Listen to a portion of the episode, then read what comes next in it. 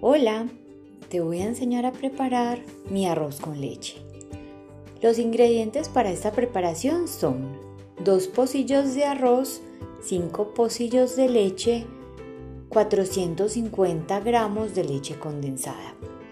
La leche condensada puede ser a tu gusto. A mí me gusta que quede dulcecito y con esta cantidad es suficiente.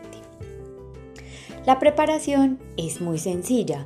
Debes poner a calentar el arroz en suficiente agua. Acá no tienes que medir la cantidad de agua, que sea suficiente para que el agua hierva y el arroz quede un poco blando. Al mismo tiempo, en otro recipiente debes poner a calentar los 5 pocillos de leche. Evita que hierva y puedes estar revolviendo constantemente. Una vez el arroz esté blando, debes colarlo para que retirar el exceso de agua y lo mezclas con la leche caliente. En ese momento agregas los 450 gramos de leche condensada.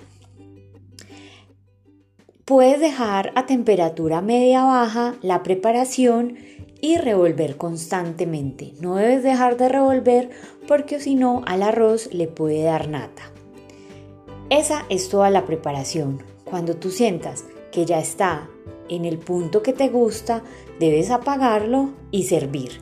Muchas personas le agregan diferentes toppings como astillas de canela, pasas, coco rallado. A mí me gusta el arroz básico. Cuando lo sirvo, le agrego un poco de queso campesino rallado en cuadritos y me parece que queda súper rico.